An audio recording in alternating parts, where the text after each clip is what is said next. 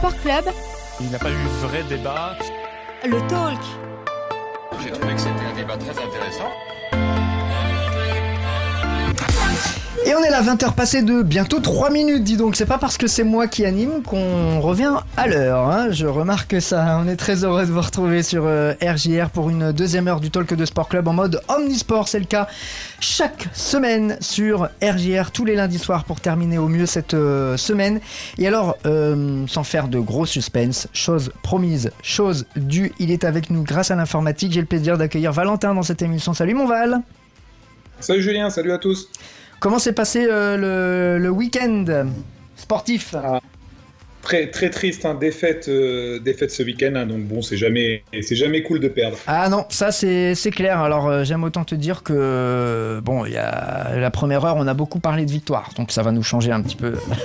on va on va parler de victoire encore avec les filles. On va parler de basket dans quelques instants, euh, puisque hum, nous étions à la rencontre des pétillantes du champagne basket féminin.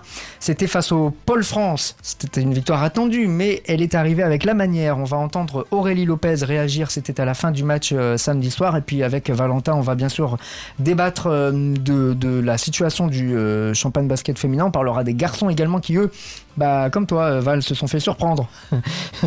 Euh, bon, euh, c'était contre les derniers en plus. Hein. Ex-Maurienne, on attendait une cinquième victoire de suite, ce qui était une première en Pro cette saison pour les Marnais. Bon, bah, ce sera pour plus tard, peut-être en playoff. On leur souhaite aux, Marnais. Puis on parlera des Jeux Olympiques, on le disait tout à l'heure. Il y a plein plein de choses là qui sont dites autour de la, de la- des Jeux Olympiques de Paris 2024. Pas toujours en bien. Et on aura l'occasion d'en parler avec toi, Valentin. On va aussi excuser ceux qui devaient être, ceux- celles et ceux qui devaient être nos invités du soir. Euh, bon, il y a des malades, il y a des absents, il y a ceux qui n'ont pas eu le temps de revenir de, compétition ou de l'entraînement. Donc, bah, on va faire entre nous, Valentin, mais on est toujours là pour accompagner les auditeurs de RJR. Et ça, c'est peut-être le plus important. On devait parler de danse sur glace et de lutte aussi. On va parler de tout ça la semaine prochaine. hein. Voilà, il y aura du foot golf également dans les prochaines semaines.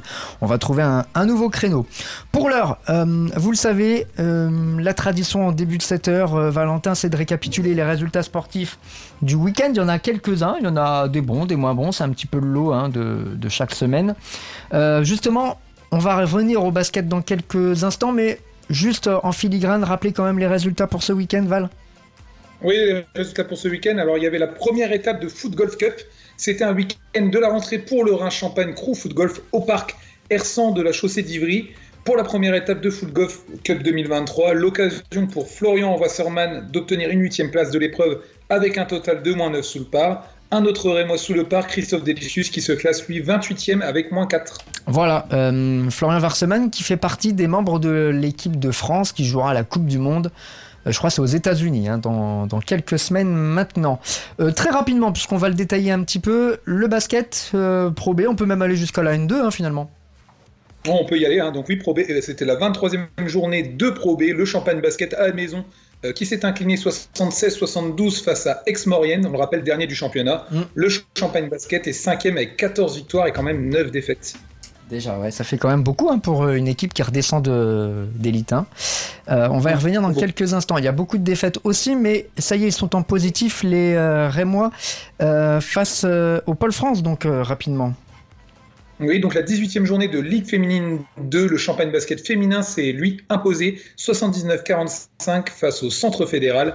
Le Champagne Basket est quatrième avec 10 victoires et 8 défaites. On enchaîne directement avec la N3 féminine, hein, le Rhin Champagne Basket B qui s'est lui aussi imposé 74-70 à Wascal. Les filles sont 7e avec 9 victoires, 10 défaites. Ça revient bien, ça revient bien. Euh, et Rossi Saint-Martin qui, euh, ça y est, euh, s'est remis dans le bon sens hein, en, en N2. hein. Oui, ça va un petit peu mieux pour Récy. C'était la 20e journée. Récy a gagné à la maison 83-73 contre Gennevilliers. Récy est quatrième avec 13 victoires et 7 défaites. On peut dire un petit mot sur, euh, sur Cormontreuil. En Oui. National 3, Cormontreuil Ouais. qui s'est imposé contre Amiens 71-63. Cormontreuil est 11e avec 6 victoires quand même, hein, 14 défaites. Euh, c'est important hein, dans le cadre du maintien, ça bataille, bataille, bataille euh, à la fin de ce classement de euh, N3. Ça c'est pour le basket. Pour le volet, là aussi, fortune diverse selon qu'on soit l'équipe féminine ou masculine du RMV. Oui, donc c'était la deuxième journée de playoff pour les masculins, l'élite. Le RMV s'est imposé 3-1 face à Calais.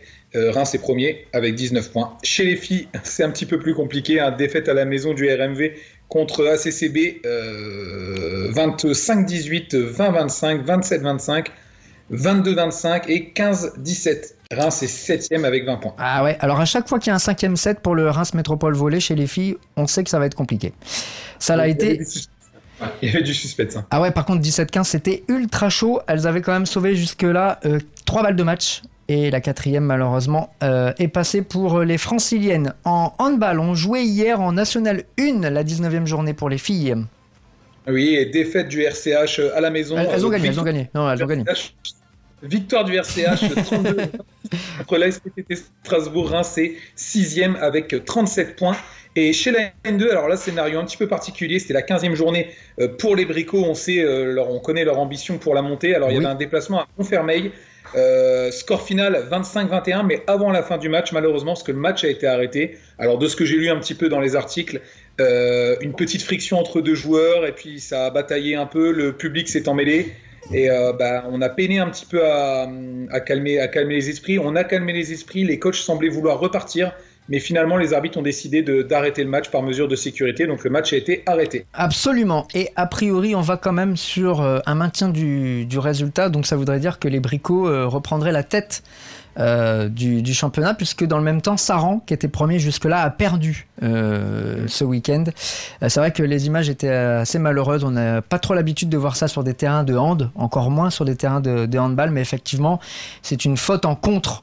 Euh, les, joueurs de Montfermeil qui étaient en train de grappiller hein, petit à petit, ils avaient 8 buts de retard, ils sont revenus à moins 4 et puis ils avaient une balle pour revenir à moins 3. Il y a un joueur Bricot qui a fait une faute, euh, qui a été sifflé par l'arbitre, mais les joueurs de Montfermeil réclamaient un petit peu plus qu'un jet et du coup ça s'est un petit peu envenimé. Et euh, bon voilà, le principal c'est qu'il n'y ait pas de blessés. On va dire Ouais. ça. On, on- on- on salue Kevin Lemaire que j'ai un petit peu taquiné sur les réseaux sociaux. Je lui ai dit c'est quand même pas toi qui a provoqué une bagarre. Il m'a dit vu mon gabarit, bien sûr que ce n'est pas moi. Il est lucide. Il est lucide. c'est- Bon, euh, une équipe qui a dû être lucide, elle est tombée sur plus fort. Ce sont les Phoenix de Reims pour qui la saison est terminée en hockey sur glace malheureusement. Euh, oui, malheureusement, la saison pour les Phoenix de Reims est terminée en question de glace, comme tu l'as dit, euh, Julien. Défaite en playoff, il me semble. Alors attends, parce que je le. Ouais, c'est ça, huitième de juste- finale. Ouais. Ouais, c'était ça, huitième, huitième de finale, euh, retour euh, en playoff. Les Phoenix se sont euh, inclinés comme Marseille il y a quelques semaines contre Annecy.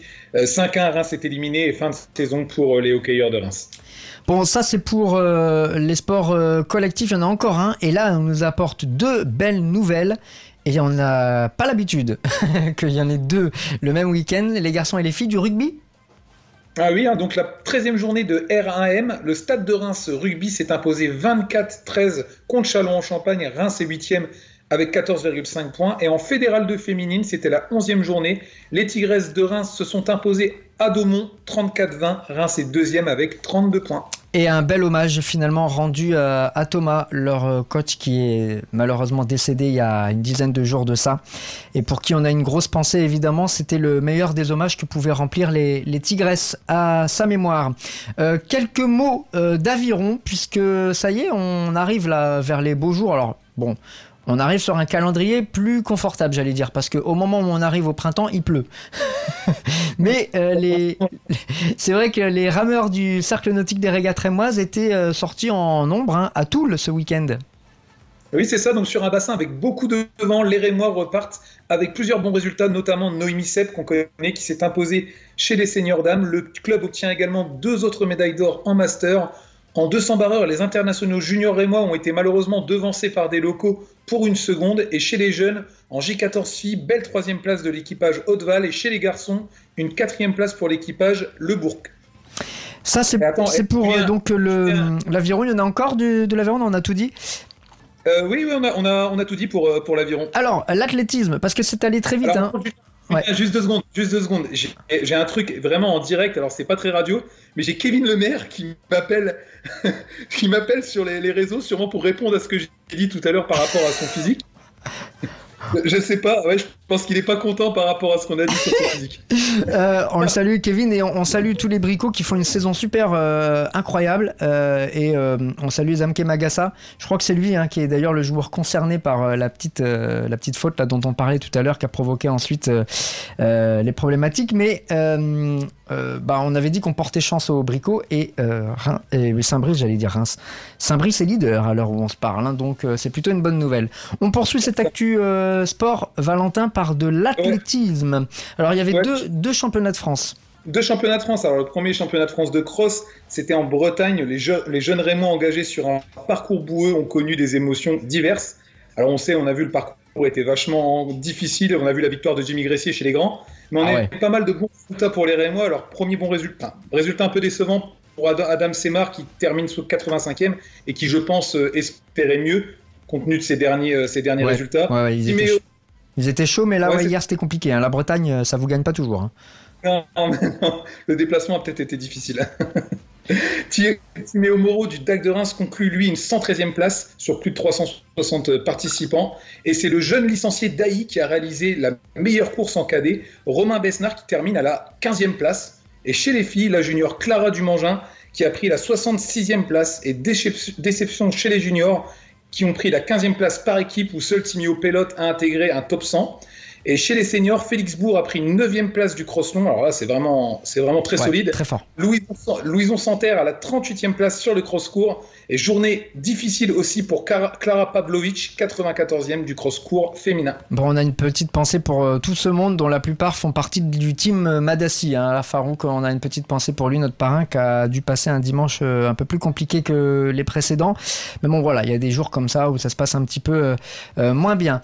Peut-être un peu de regret, bien que pour David Custer, qui était lui euh, dans le sud, à Aix-les-Bains. Il était à Aix-les-Bains sur le 35 km qu'il préparait depuis des semaines. Et euh, il a manqué de peu le podium des championnats de France ce dimanche. La- L'Alsacien a pris la quatrième place en 2h49 et 21 secondes. En marchant, hein. je tiens précisément quand même de Oui. dire qu'il a fait 2h50 sur 35 bornes en marchant, marchant vite. C'est fort. C'est très très très fort. Tiens, toi qui es euh, enseignant euh, d'EPS, j'aimerais te faire réagir à une euh, alerte que je viens de recevoir. On vient d'apprendre la disparition de quelqu'un qui a révolutionné l'athlétisme et particulièrement le saut. C'est Dick Fosbury. Je l'ai vu, ouais. Truc de dingue. Bah voilà, donc euh, alors qu'on explique, qu'on on peut expliquer euh, Dick Fosbury, c'est le fameux saut euh, en, en hauteur, hein, Val. Bah oui, hein, c'est le gars en fait, c'est c'est le monsieur qui, bah, qui s'appelle Fosbury qui a donné le, son nom au, euh, à la technique de saut de saut en hauteur du, du Fosbury. Et euh, bah, il a complètement révolutionné le sport parce que avant ça, on allait beaucoup moins haut. On était souvent sur de la technique un peu en ciseaux. Ouais. Et euh, par son saut en, en, en- en mettant le dos face à la, à la barre, bah, on s'est rendu compte qu'on pouvait aller beaucoup plus haut. Et c'est lui vraiment euh, le, le précurseur de cette technique. Et d'ailleurs, cette technique porte son nom. Absolument. Euh, quand on saute euh, en Fosbury, voilà, on saute en tournant euh, le dos à, la barre. Et, on, et voilà, bon, champion olympique en 1968, hein, Dick Fosbury. Il avait 76 ans. Bon, voilà, on a une petite pensée pour lui. Décidément, en ce moment, le carnet noir est bien rempli, hein, quand même. C'est assez, c'est assez triste. On revient à nos résultats. C'était pour tourner la page athlétisme. Allez, deux derniers résultats, peut-être en patinage artistique d'abord.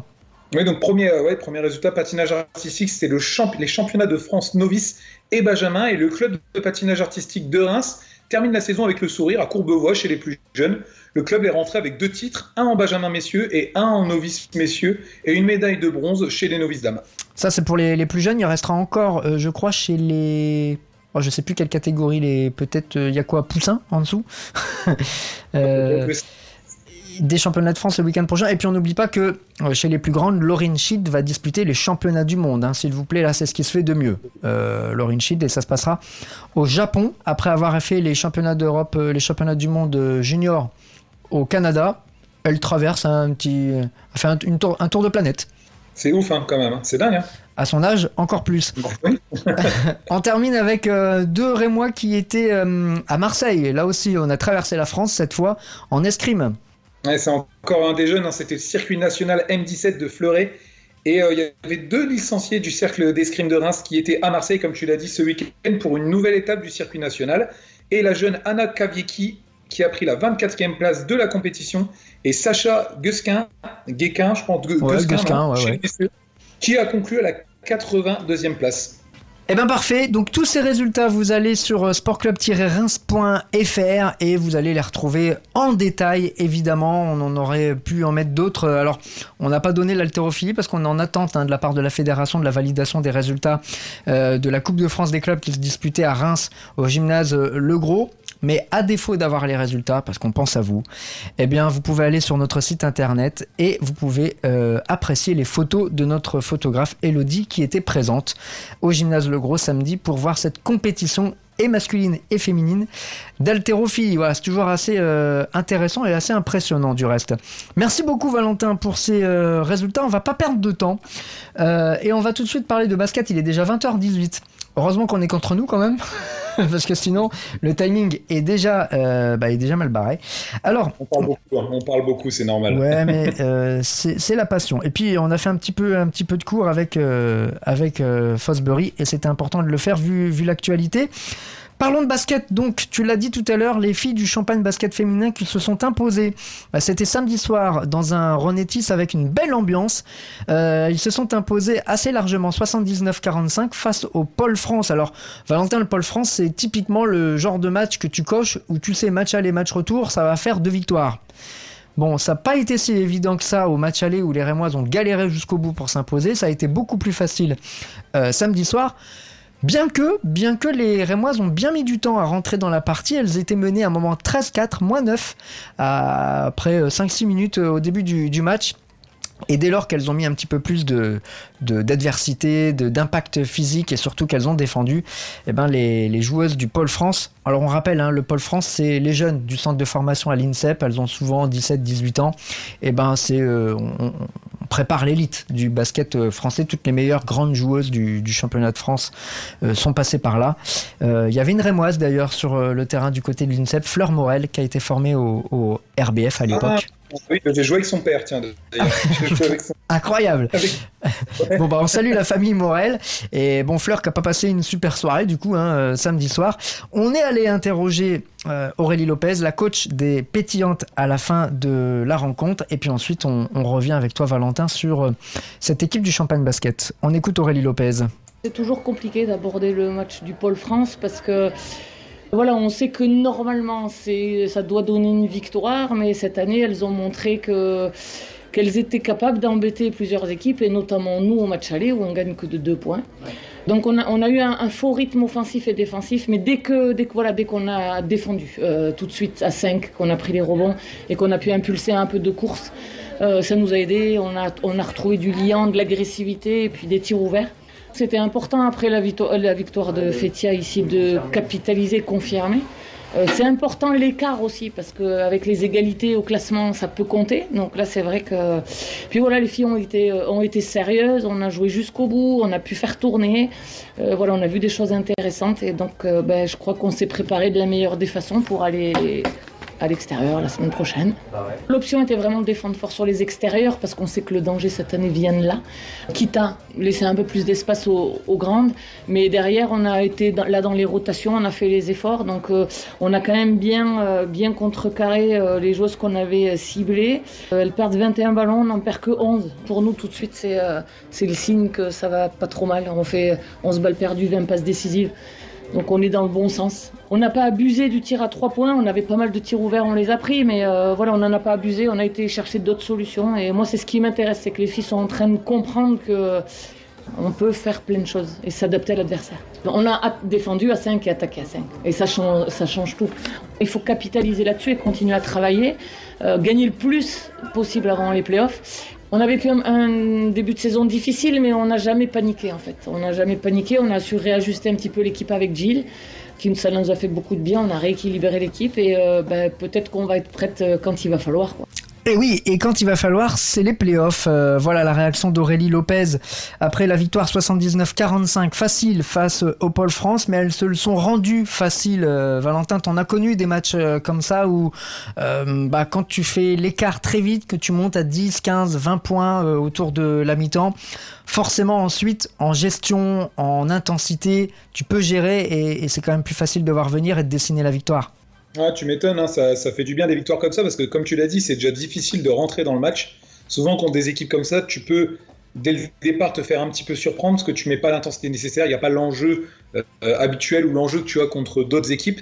Et euh, inconsciemment, tu prends un peu de haut l'équipe et tu as l'équipe en face qui joue sans complexe et qui, quoi qu'il arrive, sait qu'elle n'a pas grand-chose à jouer dans le championnat et qu'elle doit se montrer qui, peut résister. C'est là qu'il faut, qu'il faut agir en patron. Et quand tu te mets euh, tranquille à la mi-temps, ben, tu peux faire tourner l'effectif, tu peux faire souffler, tu peux travailler aussi, hein, retravailler euh, travailler tes systèmes en attaque, travailler euh, tes systèmes en défense. Là, on a entendu Aurélie expliquer un petit peu qu'elle voulait mettre surtout en difficulté les, extérieurs, quitte à un petit peu lâcher les intérieurs. Peut-être que c'est un peu moins solide au niveau dans le secteur intérieur pour le centre fédéral mais c'est toujours des matchs qu'il faut prendre sérieusement et qu'il faut prendre comme, euh, comme travail. Absolument. Alors, la question qu'on a envie de poser, d'ailleurs, on l'avait posée déjà la semaine dernière, parce qu'il faut dire que c'est la troisième victoire de suite pour euh, le champagne basket féminin cette saison. C'est la première fois que ça arrive. Et euh, la précédente, c'était surtout la, vraie démonstration. Le match référence, c'est surtout le match de la semaine dernière euh, contre Fetia. Enfin, la semaine dernière, il y a huit jours. c'était contre Fetia, qui est promu hein, dans cette division. Ils viennent de N1, mais qui sont à une étonnante et belle troisième place pour elles. Superbe match euh, la semaine dernière. Et on lui avait posé la question à Aurélie Lopez, je te la pose aussi à, toi euh, Valentin, est-ce qu'on est peut-être en train, elle parlait de Jill Townsend aussi qui a rééquilibré un peu l'équipe, est-ce qu'on est en train de retrouver le vrai visage de cette équipe-là des pétillantes? Bah, J'ai envie de te dire oui, parce que là, on, on, enchaîne des victoires, donc je pense que psychologiquement, on se sent mieux. Hmm. Tu vois, je t'en parlais tout à l'heure, Julien, j'étais étonné, moi, parce que ça faisait un moment que j'avais pas regardé leur classement, de les voir quatrième, parce que c'est vrai qu'il y a eu quand même pas mal de, de déroutes, de matchs, de matchs perdus un petit peu bêtement. Et euh, bah, tu dis que là, mine de rien, elles sont quatrième, elles battent euh, Fétia la semaine dernière, qui sont troisième. Donc elles ont encore leur, euh, leur place à jouer dans, dans le championnat. Rien n'est perdu. Il y a des playoffs à jouer. Donc il y a l'enjeu aussi d'obtenir une meilleure place possible pour, intégrer, euh, aborder de la meilleure des façons les, playoffs. Donc oui, on peut dire que c'est un, une bonne période pour le, champagne basket féminin et quand on est sur une série, en, général, en général, ça se passe très bien et encore mieux à Reims. Ah ça c'est clair, on le voit avec le foot et pourvu que ça dure pour le basket euh, également. Euh, c'est vrai que tu le disais, il y a les playoffs qu'on commence à regarder. Là, on regarde un petit peu les, classements. Le top 4, c'est important. Pourquoi? Parce qu'en playoff, on va le rappeler pour ceux qui ne suivent pas forcément le, basket, Valentin, ce sont les 8 premiers hein, euh, qui se qualifient, 8 premières équipes. Et euh, ben, en cas de. Donc, c'est sur des oppositions en double match, match aller, match retour. Et en cas de victoire à 1 partout, ben, la belle se joue sur le terrain de l'équipe la mieux classée. Donc, euh, les 4 premiers auront automatiquement l'avantage du terrain sur le, premier tour. Donc d'intégrer le top 4, Valentin, c'est hyper important. J'allais dire, c'est hyper important en temps normal, mais pendant très longtemps, il y a eu un syndrome Renetis où les, filles du, du champagne basket ne gagnaient pas un match. Donc euh, bon, là, ça a l'air de s'inverser, tant mieux. Non, mais après, qu'il y ait un syndrome ou qu'il y ait euh, euh, des difficultés à jouer à la maison, etc., je veux dire, psychologiquement, pour les, pour les joueurs, c'est toujours mieux de jouer chez soi, hmm. avec ses supporters c'est beaucoup moins quand tu arrives dans un terrain hostile où il y a du monde, où il y a du bruit, où en termes de, pression et de tension, c'est toujours plus, plus difficile. Donc non, c'est plus agréable de jouer à la maison, ça c'est clair, c'est un avantage énorme si on finit dans les quatre premiers. Hein. Euh, tu parlais de confiance et de série. Là, donc de, commencer cette série si proche de la fin de la saison régulière, donc si proche des playoffs, pour toi, c'est peut-être le meilleur moment, alors que d'autres qui euh, sont partis en boulet de canon peuvent s'essouffler finalement.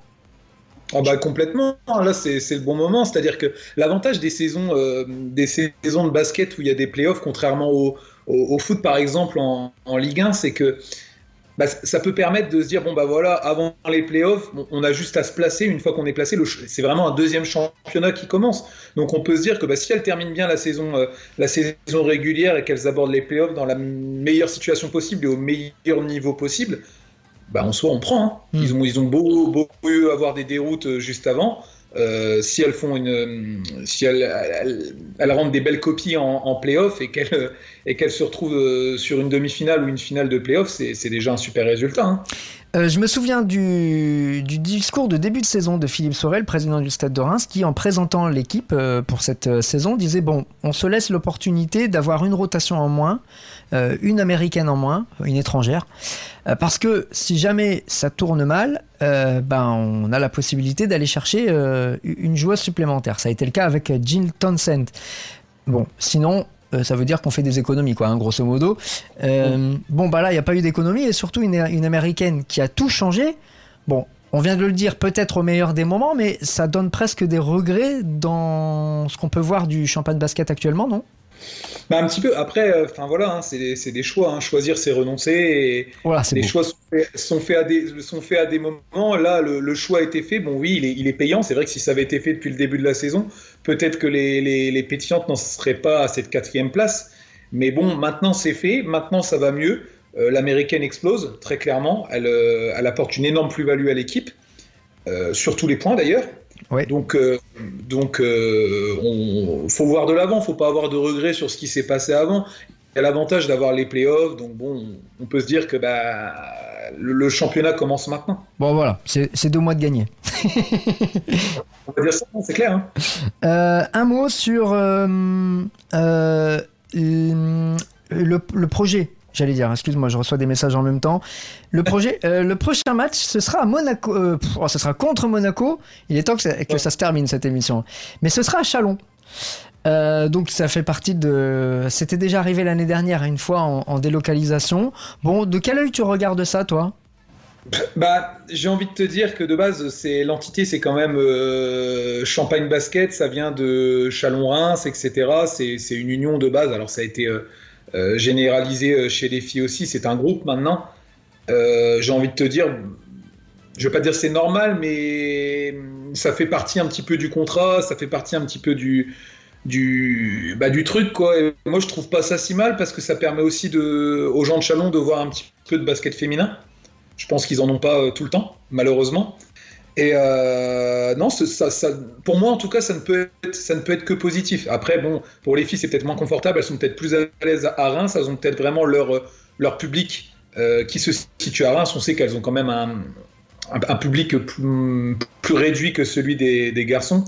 Euh, donc elles se sentent peut-être plus à l'aise à Reims, mais moi je trouve que c'est bien aussi de, délocaliser pour, euh, pour la ville de Chalon. Monaco qui est quand même un sérieux adversaire, alors euh, qui est un peu plus en difficulté là parce qu'elles ont leur meilleure joueuse qui est à l'infirmerie en ce moment. On ne sait pas si elle sera revenue pour le, le match contre Chalon-Reims. C'est vrai, tu l'as dit, c'est aussi quelque part un peu, allez je vais dire le mot, une éducation à faire auprès du public chalonnais. On sait que dans le projet club, garçon-fille, à terme, si tout se passe bien, c'est-à-dire que les deux équipes retrouvent l'élite, pourquoi pas l'Europe pour les filles, je sais que c'est un projet à très long terme, euh, on imagine que le champagne basket féminin, c'est comme ça que ça a été présenté par le club en tout cas, puisse rejoindre un peu plus définitivement Chalon. Bon, je me souviens qu'à l'époque, Grégoire Lefebvre avait parlé de révolution culturelle, c'est son terme, hein, c'est entre guillemets. Donc, euh, qui dit révolution culturelle dit éducation aussi, donc d'habituer le public chalonnais petit à petit, pourquoi pas, à voir un peu de match euh, de basket féminin. Oui, alors après, on est d'accord, on n'est est pas d'accord, mais je pense que ça fait du bien de prendre un petit peu la température, de voir un petit peu, de sensibiliser le, public chalonnais euh, au, ben, au, basket féminin, au, à l'éventualité peut-être de sous peu de les voir plus régulièrement euh, chez eux. Et euh, non, comme je te dis, ça, ça permet de, comme il parlait de révolution culturelle, ça permet de, de, de, de, de voir autre chose aussi. Ça, ça leur fait du bien à Chalon, ça fait bouger aussi euh, la ville. Après, pour les filles, je, enfin, je suis pas sûr que ça le, leur plaise tous. Je sais pas ce qu'elles en pensent, mais euh, bon. Ah oui, il faudrait leur poser les questions, c'est sûr. Bon, après, c'est des joueuses professionnelles, elles jouent là où on leur demande de jouer. Hein. Oui, puis elles jouent aussi à Chalon, il y a quand même une, une salle qui est correcte. Ah oui, c'est sûr, il y a une belle salle, effectivement. Il y a, il y a, il y a Il y a des terrains moins bien dans le, dans le même championnat. Un Charnay, c'est pas aussi bien. Il, a... ouais, ouais. il, y a, il y, a des petits chaudrons aussi. Hein. Aulnoy Emery, c'est pas un super oui. terrain, mais par contre, euh, faut, faut pas se déplacer quand il y a du public. Hein. À Aulnoy, c'est toujours le feu hein, là-bas. bon, les équipes du Nord, globalement, on sait qu'il y a une vraie densité et euh, c'est assez populaire le sport là-bas. Euh, 20h, passé de 31 minutes sur euh, RJR. Tiens, euh, j'en profite pour parler des garçons quand même, euh, Valentin, pour dire que bah on est un peu déçu, frustré quand même du résultat et surtout de la manière dont ça s'est passé. Face à Aix-Maurienne, c'était au même endroit que les filles, à la même heure, mais la veille, contre Aix-Maurienne, donc pour le champagne basket. Et c'est décevant, hein, parce que le problème, c'est que c'est une équipe qui est quand même, j'allais dire, dans le ventre mou du championnat. Non, c'est une équipe qui est même euh, très loin derrière dans, le championnat. C'est une équipe contre laquelle, au match aller, le Champagne Basket a perdu, où on était déjà d'ailleurs un petit peu étonné. Et euh, là, c'est une équipe où on se dit, bon, bon, on joue à la maison. Euh, normalement, il devrait devrait pas y avoir de problème. Euh, on prépare en plus un match sous peu contre Saint-Quentin et on, bah, on, on, perd lamentablement contre une équipe qui est normalement beaucoup largement en dessous de, de Chalon-Reims, donc enfin de, du champagne basket, donc c'est difficile et c'est d'autant plus difficile que là on va se déplacer à Saint-Quentin maintenant. Ouais. Et euh, ah bah là on parlait de Chaudron, là on y est. Hein. Ah ouais, bah là c'est pas c'est pas se préparer de la meilleure des façons, je pense pour le le, le champagne basket. Mais on l'avait dit, Julien, la Pro B c'est un championnat hyper difficile hyper homogène, où tu as des équipes, des promus, euh, des équipes qui sont là depuis un moment, qui se renouvellent. Euh, une, homogénéité dans le championnat qui fait qu'il y a des rebondissements en permanence et euh, que ça se joue jusqu'à la fin et ça va être, difficile pour le, pour le champagne basket, je pense. C'est difficile de savoir quel est le... On parlait de vrai visage tout à l'heure des pétillantes. Je reprends la même expression, Valentin, parce que on avait l'impression que là, ça y est, cette équipe, elle avait trouvé son rythme de croisière sans Mathis Keita, hein, qui est encore euh, blessé malheureusement, mais euh, qui avait retrouvé euh, George Milosevic. Et on a vu qu'il faisait du bien quand même à l'effectif et, en rotation au, stade de Reims et à Thomas Andrieux. Et pourtant, bon, bah, patatras contre ex-Maurienne. On a l'impression que cette équipe, elle n'est pas encore en capacité de tuer son adversaire en fait, euh, sans toute proportion gardée, hein, le mot tuer est un peu rude, mais de dire, bah voilà, euh, ils n'arrivent pas à remettre la tête sous l'eau quand on gagne de 5, 10, 15 points, bah, l'adversaire est quand même en capacité de revenir. Bah oui, c'est ça le problème. Alors après, il y a eu quelques cartons hein, quand même. Hein. Là, je vois, euh, contre Boulazac, une victoire nette, 30 points. Il y, a eu des, il y a eu des très beaux matchs en début de saison. Il y a eu des très beaux matchs. On s'est dit, ah, ça va être... Ça, ça, va être super, ça va être une bonne saison. De toute façon, il faut surtout pas se mettre dans le dur. Faut, faut gagner le maximum de matchs et, prendre de la distance avec certaines équipes. Et le problème, malheureusement, c'est qu'ils n'ont pas réussi à être constants et c'est qu'ils n'arrivent pas à être constants aussi sur leur match, comme tu le dis, Julien, où ben, ils se retrouvent à mener, ils se retrouvent à se faire reprendre, ils se font peur à chaque fois et c'est psychologiquement, c'est toujours difficile quand on est une équipe et qu'on sait qu'à chaque fois qu'on gagne de 10-15 points, qu'on n'arrive pas à garder, à conserver une avance et qu'on se fait toujours peur en, fin de match, voire qu'on perd. Donc on verra ce que ça donne en tout cas, mais je suis un petit peu sceptique et inquiet quant à, à la fin de saison pour, euh, pour l'équipe. Ouais, ils ont compté jusqu'à 14 points d'avance, hein. là, euh, le, champagne basket. Face au, face au, dernier, en plus, qu'on dit, bon, quand tu gagnes de 14 points à domicile, face au dernier, que tu es sur 4 victoires de suite, et que bah, en face, tu as une équipe qui a la tête sous l'eau, euh, naturellement, puisqu'elle gagne pas beaucoup de matchs, je crois que c'était seulement leur septième victoire samedi, vendredi, tu te dis, normalement, l'affaire, elle est, elle est pliée. Et non. Ah hein. Et non. Euh, c'est symptomatique, c'est bien qu'il y a un problème dans l'équipe parce que n'importe quelle équipe, quand tu as une avance telle et une qualité telle de l'effectif, hein, c'est quand même un, je veux dire, un bon effectif. Tu peux pas, tu peux pas perdre comme ça, c'est pas possible. C'est pas possible. Et ça prouve aussi que le championnat, bah, il est chiant en fait en Pro parce ah, que ça c'est sûr. toutes les équipes, elles se battent. Les gars, ils s'arrachent. Hein. Ils auraient dû avoir la tête sous l'eau, comme tu le dis. Les gars, ils s'arrachent. Alors, euh, l'illustration de ce que tu dis, c'est qu'un euh, joueur d'Aix-Maurienne, alors je suis pas sûr que, à part peut-être les connaisseurs de basket, euh, beaucoup de gens le connaissent, mais c'est le capitaine de, maurienne c'est Corentin Carne. Euh, très bon shooter, joueur extérieur, le capitaine de, cette équipe qui, à l'entame du, du dernier carton, était à zéro. Et il enquille, je crois il finit à 10 points, un truc comme ça. Corentin, il fait même 11 points. Il enquille 3 primés de suite, donc ça fait 9 points, hein. et ça change le match. Mmh ça change le match. Un joueur qui a rien rentré, il met dedans trois fois de suite, de loin, mais quand je dis de loin, il est un, mètre derrière la ligne. Hein. Et ça change tout. Et c'est le, problème du basket, hein, Julien. C'est le problème du basket, c'est qu'en deux, trois actions, souvent, tu peux changer un match. 15 points, tu mets trois shoots à 3 points. Tu as 9 points en moins, donc du coup, tu te retrouves à. Bah, tu te retrouves à. J'allais dire, j'étais en train de chercher. prof de, PS, hein, pas prof de maths. Hein. Rends compte, une avance de 15 points qui est quand même une avance hyper confortable, tu mets 3 shoots à 3 points, tu mets un 9-0, tu te retrouves à 6 points d'écart. 6 points d'écart, c'est plus le même match. Et, Donc c'est le problème. Et, l'autre problématique, inversement, parce que là on parle vraiment, j'allais dire, de, mental, mais euh, on adore en parler sur cette antenne parce que c'est quand même pour 50% de la, de la réussite et d'une performance. Dès lors que euh, le switch est fait, que Ox Marianne est passé devant, on a l'impression que Bon, c'est possible, mais on n'y croit plus trop, quoi. Euh, Ex-Maurienne euh, euh, fait l'écart en fin de match. Le champagne basket revient.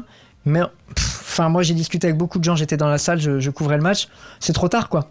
T'as laissé passer ta chance T'es galvanisé. Le problème, c'est que t'imagines, toi, t'as pas, pas, pas eu la chance de jouer au basket, malheureusement, Julien.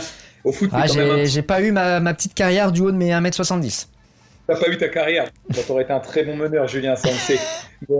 Mais, euh, non, c'est vrai qu'au basket, c'est particulier quand vraiment t'enchaînes sur une série, que tu es sur un 8-0, 10-0 tu te sens hyper intouchable parce qu'en face, les gars sont un peu perdus, se mettent un peu à faire n'importe quoi en attaque pour essayer de rattraper le truc. Alors, soit en étant hyper collectif, soit en essayant de faire des actions individuelles. Et c'est là, en général, où tu leur enfonces la, tête sous l'eau parce que bah, ils se mettent à faire n'importe quoi. Et toi, vu que tu es en pleine confiance, tu es galvanisé, euh, bah, tu, tu, tu, profites de cette faiblesse. Et là, je pense que Explorien a carrément profité de, de cette faiblesse de, de Chanoins. Mais c'est, ça reste étonnant hein, quand même. Hein. C'est étonnant à ce niveau-là. SQBB, euh, le, le champion de basket est tout à fait capable d'aller gagner là-bas. Hein? Ah bah, vu, vu, vu, à quel point ils sont irréguliers et surprenants, je, je, ça m'étonnerait pas qu'ils gagnent là-bas. Après, attention, tu connais mieux que moi la salle là-bas. Oui. Euh, L'ambiance, le, même l'équipe. Hein. Euh, c'est particulier hein, quand même, il hein. faut, faut, y aller pour gagner là-bas. Bah, c'est la meilleure équipe de ce, ce championnat. Alors, euh, étonnamment, le leader a quand même, après 20 euh, et quelques journées, 23 journées, 5 défaites hein, déjà. Euh, hyper homogène. Championnat, championnat hyper homogène cette année, encore une fois. Voilà, et même l'élan Chalon, euh, qui tous les ans fait partie de ces équipes euh, bah, favorites, hein, qui peinent à remonter dans, dans l'élite. Boulazac, qui était également avec le Champagne Basket en, en élite. bon, ils sont là quand même, hein, toutes ces équipes sont là. Et tu le disais pour les filles, on va dire exactement la même chose pour les garçons Valentin. il suffit d'être bien placé pour les playoffs. Hein. C'est ça le problème, c'est que en, NBA, on parle même de saison régulière qui sert à rien. Les, un peu les, passionnés de basket et de NBA vont dire Ouais, moi je regarde la saison qu'au playoff parce que les, gars ils jouent pas en saison régulière. Bon, c'est pas à ce point-là en, France, mais c'est vrai que bon, il y a des matchs, si tu les perds en soi, c'est pas très grave hein, en saison régulière. Tant que tu es bien placé euh, pour les playoffs, c'est la saison elle commence vraiment, vraiment, vraiment au playoff. C'est là où c'est le plus important. Mais si tu es bien placé, tu peux laisser un match ou deux passer, c'est pas très grave. Il faut bien se placer. Bon voilà, ce sera samedi hein, euh, à Saint-Quentin. Euh, d'habitude, on aime jouer le, vendredi avec le champagne basket. Bon là, on, ce sera un, un, samedi, le 18 mars, dans le chaudron du... Je crois que c'est Pierre Rat, le nom du... si j'ai bonne mémoire. Euh, du chaudron. Et alors, euh, pour ceux qui ont l'occasion, parce que franchement, il y a quoi? Il y a une heure et demie de route hein, avec euh, Saint-Quentin de Reims. Si vous avez l'occasion de voir une ambiance dans un chaudron comme ça de, de basket, faut aller à Saint-Quentin parce que, bon, déjà, aller encourager le champagne basket, ils en auront besoin. Et puis, d'assister à une vraie belle ambiance. Je pense que là, sur un derby pareil, ça va être très très chaud. je crois savoir qu'on se rapproche des guichets fermés. Hein. C'est une vraie salle de, de basket en plus. C'est une salle qui est pas si grande que ça, mais qui est toujours blindée et où il y a une énorme ambiance et ça crée quelque chose de, de quand même très particulier. Enfin, j'aimerais pas être sur le, sur le terrain euh, là-bas quand même. C'est... Tu, tu, tu, veux savoir mon avis euh, Je me permets de, de, le dire dans cette émission. Euh, je pense que sur les deux ou trois matchs qui sont prévus, alors peut-être que ça arrivera en playoff, tu me diras, mais qui sont prévus à l'Arena, j'aurais vraiment aimé voir un Champagne Basket Saint-Quentin à la Reims Arena. Alors en, type, en type c'était très bien, hum, mais dans il y, a, ce petit truc en plus, ce petit, cette petite odeur de derby. Alors après il y a des questions de calendrier, des questions de tout ça, mais il y a, y, a, y a, enfin je sais pas d'ailleurs comment se détermine une affiche à l'arena pour l'instant, mais euh, vraiment de, de, vivre ça dans une telle salle avec une telle ambiance, ça mérite quand même d'être vécu. Donc euh, voilà, bon si c'est pas cette année, ce sera pour les prochaines. Tu passes un message pour la ville, la ville écoutez bien. Euh, la ville, le club, écoutez bien, l'année prochaine, 50. Euh, bah, la ville, ouais, la ville, le club euh, et l'arena, enfin bon, voilà, tous les acteurs. bon, je sais pas comment se déterminent les, les, les affiches. On sait qu'à terme, la volonté du Champagne Basket, si ça remonte, c'est de jouer tous les matchs à l'arena. Alors, on va pas faire le débat, on en a déjà discuté. Là, l'idée, c'est pas de rentrer dans la polémique, mais vraiment de, de avec l'acoustique en plus de cette salle, qui est une vraie salle de spectacle, la, la, la Reims Arena on attend de voir des, grandes belles affiches et si possible vers le haut de tableau parce que ça rajouterait un engouement supplémentaire et on a envie de vibrer. Euh, et je sais que le public rémois euh, aussi. Voilà, euh, Valentin, tu viendras pour l'occasion hein, parce que c'est bien Charleville, mais Franchement, oh, c'est très bien Charleville, mais euh, non, franchement, avec grand plaisir. Hein. Là, j'ai hâte de découvrir cette salle. On, termine, tiens, on va euh, clore la page euh, basket en faisant une petite mention à Colline Franchelin, notre ancienne pétillante et notre ancienne ambassadrice qu'on suit toujours. on aura des petites surprises à vous annoncer d'ailleurs dans les semaines qui viennent avec Colline Franchelin. On espère la revoir sur Reims dans, dans, dans 2-3 mois. elle vient de battre son record en en LFB là, hein, avec euh, La Roche, Vendée, 26 euh, déval pour Colline Franchelin. Euh, je crois qu'elle met 7, 7, passes, 5 rebonds et 13 ou 14 points. Bah, voilà, c'est, elle fait partie des Elle fait partie des grandes. hein. Bon, elle est pas très grande, mais, euh, mais c'est une sacrée joueuse. C'est une sacrée joueuse. Bon, écoute, moi je suis content d'avoir. euh, ça fait très groupie dit comme ça quand t'es animateur d'une euh, d'une radio, mais je suis très content d'avoir son maillot à la maison, voilà. Allez, 20h passées de 42 minutes, on lui fait un gros big up à, à Colline et à toutes les anciennes pétillantes qui peut-être tomberont sur ce podcast un jour. Euh, 20h42. On s'était promis de parler des, Jeux Olympiques parce que c'est un sujet qui revient de plus en plus dans les conversations qu'on a euh, à gauche, à droite. Euh, J'en ai eu avec beaucoup d'étudiants, avec beaucoup de gens qui ont tenté ou qui tentent toujours d'avoir des places pour les, Jeux de Paris 2024. Je sais pas si c'est ton cas d'ailleurs, euh, Valentin. Bah alors, je te cache pas que le problème, c'est que je sais pas si je serai là ou pas, mais j'ai essayé. J'ai été tiré au sort, mais j'ai été tiré au sort très tard pour la première phase. Donc, euh, j'ai rien pris parce que bon, euh, il y avait plus grand chose de disponible, ou alors pas du tout dans Pas dans tes prix. tarifs, ouais. Ouais, voilà. Faut demander Non. une augmentation à ton employeur. euh, faut demander au ministre. Ah, L'État. Il faut demander à l'État. Mais là, non, c'est un peu trop quand même. C'est un peu trop. Euh, alors, il y a pas mal de choses qui sortent petit à petit. Euh, évidemment, là, on s'approche de, de l'échéance. C'est dans un petit peu plus d'un an maintenant. Euh, la dernière oh, info euh, qui est sortie autour, au-delà des billets, de la billetterie euh, des, Jeux Olympiques, ce sont les, pictogrammes. Je crois que c'est comme ça qu'on les appelle, hein, les, petits logos en fait qui vont déterminer la discipline représentée aux Jeux Olympiques. Alors il y en a euh, beaucoup, hein, une trentaine, une quarantaine peut-être. J'ai pas compté à vrai dire. Et alors, bah, je suis curieux. Je pense que tu les as vus. hein, on a préparé l'émission, Valentin. Je, bah, je suis curieux de savoir ce que t'en penses. Bah, comme, euh, comme je t'ai dit un petit peu, ma première réaction, parce que moi j'avais pas vu, c'est un peu toi qui m'a qui m'a donné l'info. La première chose, c'est alors j'ai regardé un peu comme ça, euh, en gros, c'est qu'il y a, il y, a des- bah, y a des activités, je me suis dit, c'est quoi? Enfin, ça c'est quoi? Et j'ai dû réfléchir et je me dis, mais pour quelqu'un, parce que moi je, je vis quand même un petit peu dans le sport, euh, toi aussi, Hmm. donc pour nous qui éprouvons déjà des difficultés à savoir ce que c'est, je me dis, mais pour des gens qui sont pas très euh, sportifs ou pas très intéressés par le sport, mais qui, bon, pour les JO, vont être un peu dans la hype, bah, ils, vont, se retrouver comment? Ils vont se dire, mais c'est quoi ça? Enfin. Je trouve que c'est pour le grand public, c'est pas très adapté. Alors, on, est pour expliquer euh, euh, sur euh, des trucs plutôt carrés, hein, enfin losange, on va dire, avec, quatre coins en tout cas. Et donc, bon, c'est des trucs symétriques pour la plupart. Voilà, je vois par exemple avec une croix au milieu. alors, je pense que c'est le water polo parce que c'est pas expliqué, mais le water polo, on a une croix. Voilà, hein, donc euh, un X. Et à gauche et à droite de la croix, on a les vagues qui symbolisent la piscine. Et en haut et en bas, on a le bonnet et les lunettes qui euh, symbolisent le poloiste, hein, j'imagine. Donc c'est les blasons, euh, Julien. Il parle de blasons. Ouais, d'accord. Disent. Et euh, ouais, voilà, c'est comme tu dis, c'est vraiment pas clair. Bon, il faut, il faut Il a. comprendre. Par exemple, euh, pour l'équitation, il y en a deux. Euh, Ouais, alors ça c'est fou aussi. Il y a pour Ça, le dressage. Enfin voilà. Alors moi, j'avais absolument pas reconnu parce qu'en fait, euh, il y, a y des chevaux qui font les, les, les angles en fait du, du blason. Donc. Euh, j'a- j'avais pas tilté. Je t'avoue que c'était des chevaux. il a fallu que j'y regarde quand même que je zoome en fait dans l'image pour repérer que c'était des, des chevaux. Alors, il y, a- il y a plusieurs versions, hein, de, enfin plusieurs versions. Il y a des codes couleurs. Et quand c'est en noir et blanc, j'ai l'impression. Alors après, bon, tout dépend de la sensibilité des uns et des autres. Mais pour moi, en fait, euh, ça ressort plus en noir et blanc que euh, vert et bleu, par exemple. En, en bleu, en bleu, c'est c'est Ouais, incompréhensible. trouve. bleu, violet, là, il y a un bleu et violet ou mauve, je sais pas trop. euh. Ouais, non, C'est difficilement lisible. Tu vois, même, même des sports qui sont assez classiques du, du genre le rugby.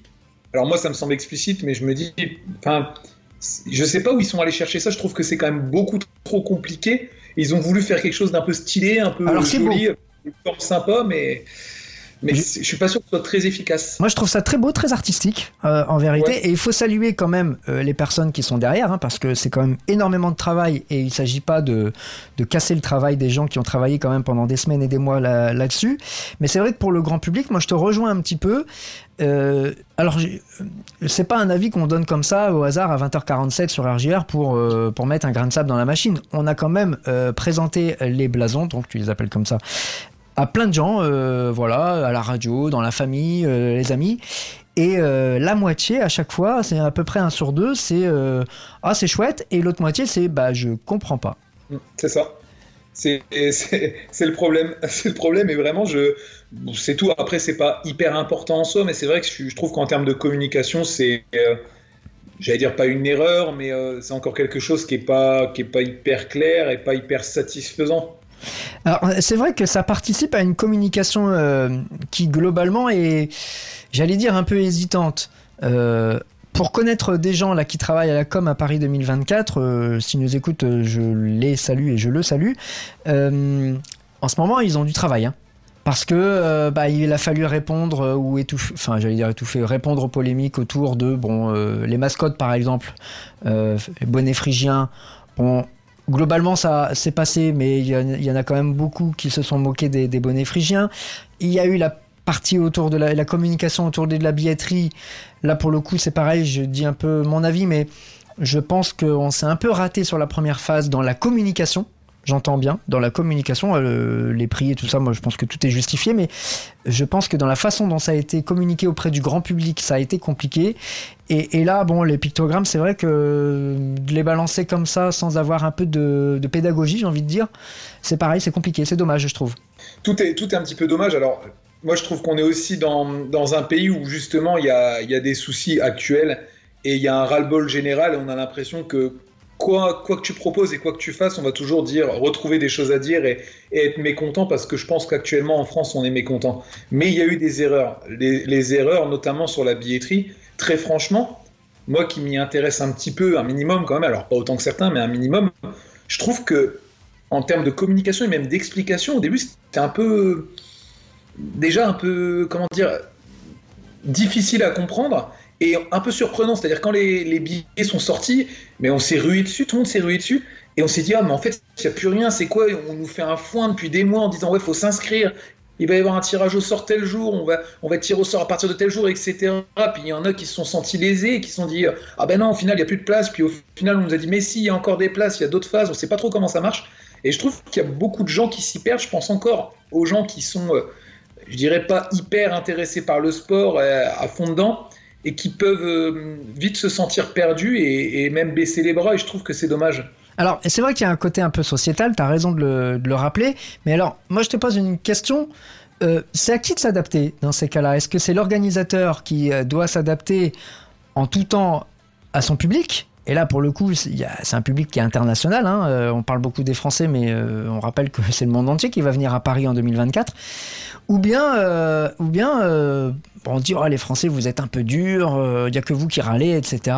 Bon, c'est toujours le, réfractaire, quoi, comme on l'appelle. Bah moi, j'aurais tendance à dire les deux, mais comme je te dis, il y a beaucoup de mécontentement en ce moment parce que bah voilà, on se dit. Dès, dès qu'on touche un, peu, un petit peu au porte-monnaie actuellement, ça, ça, ça fait friser les moustaches. On peut Euh, comprendre. chez- hein. Ouais. On peut le comprendre, c'est difficile. Et je pense que ça arrive dans un contexte difficile, malheureusement. Ça tombe en plein, en, en plein moment du- d'une réforme qui pose problème, de, de, de manifestation, d'un ras-le-bol général, d'une augmentation des prix en France. Et euh, malheureusement, je dirais pour, le, pour les organisateurs des JO, euh, bah, même s'ils avaient fait mieux, ça aurait pu être mieux fait, bah, ça, aurait, ça, ça- ça aurait resté, ça aurait demeuré difficile, je pense. Ouais. Pour, euh, tu, tu- tu veux dire que quoi qu'il puisse être fait, bon, tu auras toujours ces fameux réfractaires, euh, peut-être une minorité visible qui se ferait euh, entendre.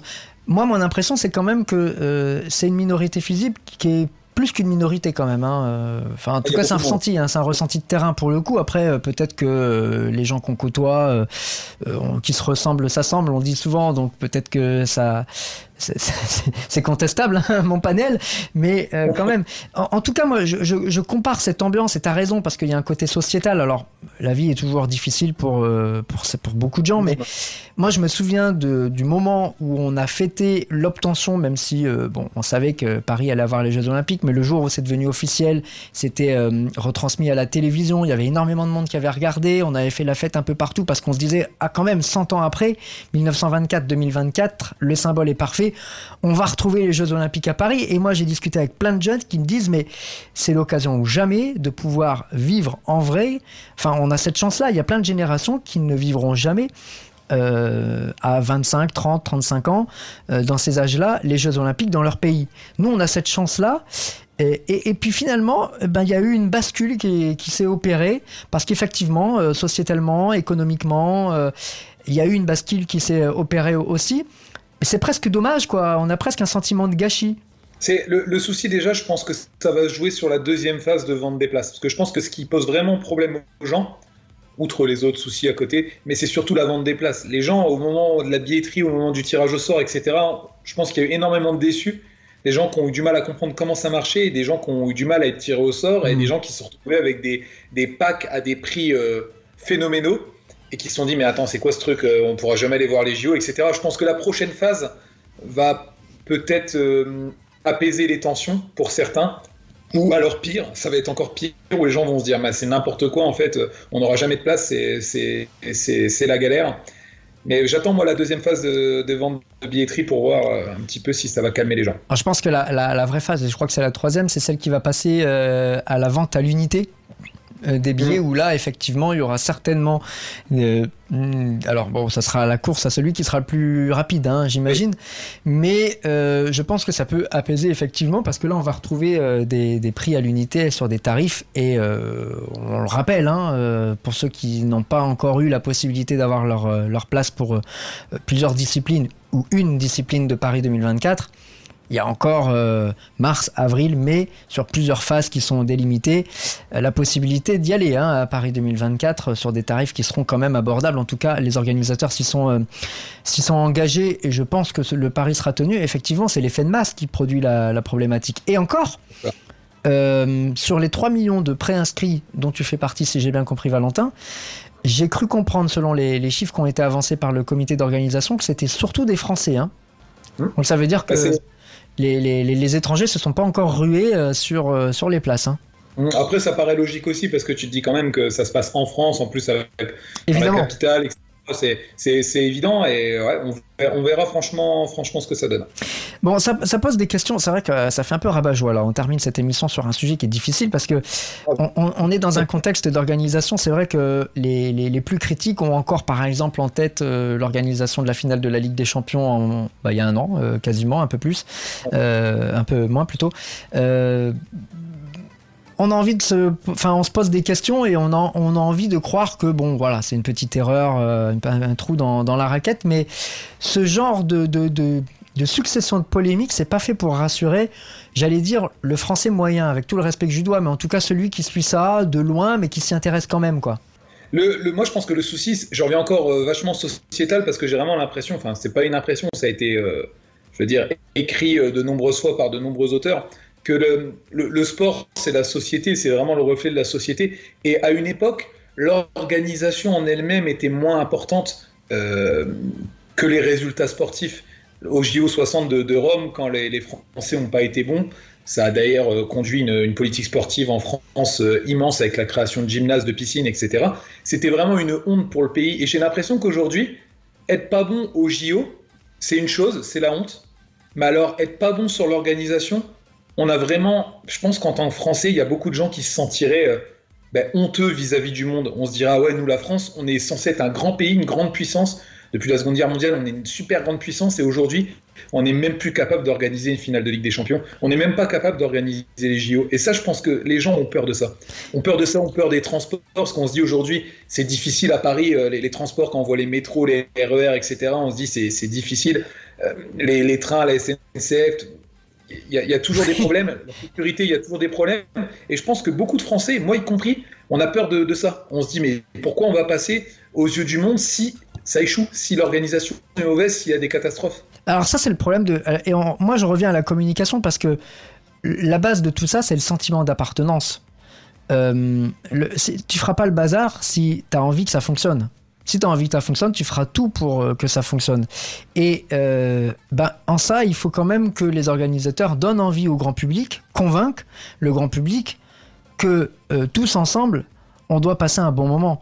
Et j'ai l'impression que quel que soit le message qui va passer, et là je, donne, je dis bon courage aux communicants à Paris 2024, le message est difficile à entendre quand même, et difficile à passer. Et, autre problématique, on parle beaucoup de la problématique de l'engagement, du bénévolat.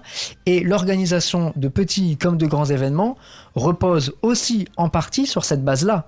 Et euh, moi, je me souviens d'un super moment en 2019 lorsque Reims faisait partie des villes qui accueillaient la Coupe du Monde euh, de, foot féminine. Euh, c'était un super moment où il y avait un vrai engouement populaire et euh, associatif. Et j'ai l'impression qu'il y a aussi cette problématique, Val, qui entre en ligne de compte. Et dans la réussite d'une organisation, si le public, la base, ne s'engage pas euh, elle-même en premier, bah, c'est difficile hein, à juste un comité d'organisation de porter tout seul le, poids de, ce genre d'événement. C'est exactement ça. Après, encore une fois, on le voit partout, il y a un désengagement total de plus en plus euh, des, des, gens, euh, que ce soit dans le, dans, dans, le sport, dans d'autres types d'associations. On a vraiment l'impression que les gens aujourd'hui ne s'investissent plus gratuitement hmm. parce que bah, ce temps-là, ils l'utilisent pour d'autres choses, pour travailler. Et euh, bah, s'investir, euh, s'investir, ne, s'investir gratuitement ne génère pas de, revenus. Alors ça génère d'autres choses sur le plan humain, euh, sur, le, plan de l'expérience, mais je pense que les gens ne voient plus aujourd'hui cette plus-value et cette importance qu'a le, bénévolat. Et ça, alors je ne sais pas comment ça, peut se relancer, comment ça doit se relancer, mais peut-être que les JO peuvent redonner goût alors, on n'arrivera peut-être jamais à ce qu'on a pu arriver jusqu'à maintenant, mais peut redonner goût à, cette envie de s'investir dans, l'associatif, dans, le sportif. Mais c'est vrai que, comme tu le dis, Julien, euh, une organisation seule ne pourra pas organiser pleinement euh, les JO. C'est un pays tout entier qui doit se, qui doit se mobiliser. Et ça va de euh, des, des, des, restaurants, ça va des, des, étudiants, ça va, ça va dans, tout, dans tous les domaines, ça va pour tous les domaines. On le souhaite en tout cas, hein, parce que euh, moi j'ai envie de retrouver cette... Euh, j'ai envie de dire cette euphorie quand même, ce plaisir, cette joie, cette notion de fierté qu'on a eu il y a encore quelques années. Ouais. C'est une fête incroyable. Là, on parle toujours de la Coupe du Monde de, foot comme le plus grand événement sportif. Les JO, c'est une catégorie à part. Les JO, c'est c'est intergénérationnel, c'est une, fête immense, c'est une fierté immense pour un pays de, de recevoir les JO et à chacun désormais d'en prendre, euh, j'allais dire, un peu la responsabilité de dire, bah voilà, soyons fiers tous euh, d'avoir euh, les Jeux Olympiques dans notre pays, à une heure de chez nous pour les Rémois. On sait que Reims fait partie des villes qui sont très impliquées dans, la, notion de le label Terre de Jeux 2024. Donc, bah, pourvu que ça dure, et surtout maintenant, il faut que le public prenne, voilà, et ça aidera un petit peu pour faire la boucle la communication, ça, ça, allégera un petit peu leur, leur travail. Du reste, euh, bon, les pictogrammes, s'ils pouvaient être un petit peu plus lisibles, ça les encouragerait peut-être le public à adhérer un peu plus. Euh, il est 21h, tout pile. Euh, Valentin, on arrive à la fin de cette émission. Franchement, bravo et merci parce qu'on a tenu tous les deux, tout seuls, là, pendant une heure, cette antenne. Hein. Bah, je pense qu'un jour, on peut faire un test sans préparation, sans rien, sur 3 heures, on peut faire un 21h. Alors, des, choses à se raconter et à raconter. Absolument. Je, salue plusieurs de nos bénévoles et particulièrement les volontaires en service civique qui veulent qu'on organise un, marathon à 24 heures. Euh, un 24 heures. Alors pas que de sport, hein, évidemment, euh, mais un 24 heures d'antenne. Euh, bah pourquoi pas hein Ouais. on se relayera, c'est le principe du relais, c'est le principe du bénévolat, c'est le principe de, travailler en équipe. Voilà, comme ça, là, les valeurs, on, les retrouve. Euh, cette émission, vous la retrouverez justement en podcast, en replay dès euh, demain sur RJR, euh, sur Radio Jeune Reims et surtout sur sportclub-reims.fr. on aura le plaisir également de se retrouver jeudi avec un bel athlète dans le MAC de Sport Club. Il sera animé par Titouan et Yanis. On retrouvera Lucas Dubo, le cycliste qui je crois fait des, études de kiné euh, à côté. Donc c'est un double parcours qui sera très intéressant à, découvrir. Donc ça, sera jeudi entre 19h et 20h. Euh, et puis avant de se quitter, je rappelle quand même le jeu hein, pour tenter de gagner vos invitations pour le choc, on peut l'appeler comme ça, de dimanche, 20h45 au stade Auguste de l'Aune, le stade de Reims Olympique de Marseille, Reims OM autrement dit jeu rjrradio.fr, jeu euh. Vous êtes déjà nombreux, je ne vais pas vous le cacher, à jouer. Montrez-nous, si vous voulez que le tirage au sort vous soit favorable, votre amour pour le stade de Reims. On préfère franchement offrir des places pour des supporters de Reims que pour des supporters de Marseille qu'on comprend et qu'on respecte. Mais on veut quand même rappeler qu'ici à Reims, bah c'est Reims quoi. Voilà. Valentin, merci. Bah, de rien et surtout, hein, je, le dis, je le dis haut et fort aux, gens, euh, aux Rémois, allez voir le stade de Reims. Vraiment, ils en ont besoin. Ils le méritent en plus en ce moment, ils sont vraiment très bons. Le stade mérite d'être plein tous les week-ends. Très sincèrement, il y a le spectacle tous les week-ends, vous ne serez pas déçus. Bah voilà, je vous vois, ça joue là encore. On vous salue, vous qui nous écoutez euh, nombreux, et on vous remercie de nous être fidèles chaque euh, lundi soir. Merci beaucoup à toi, Valentin.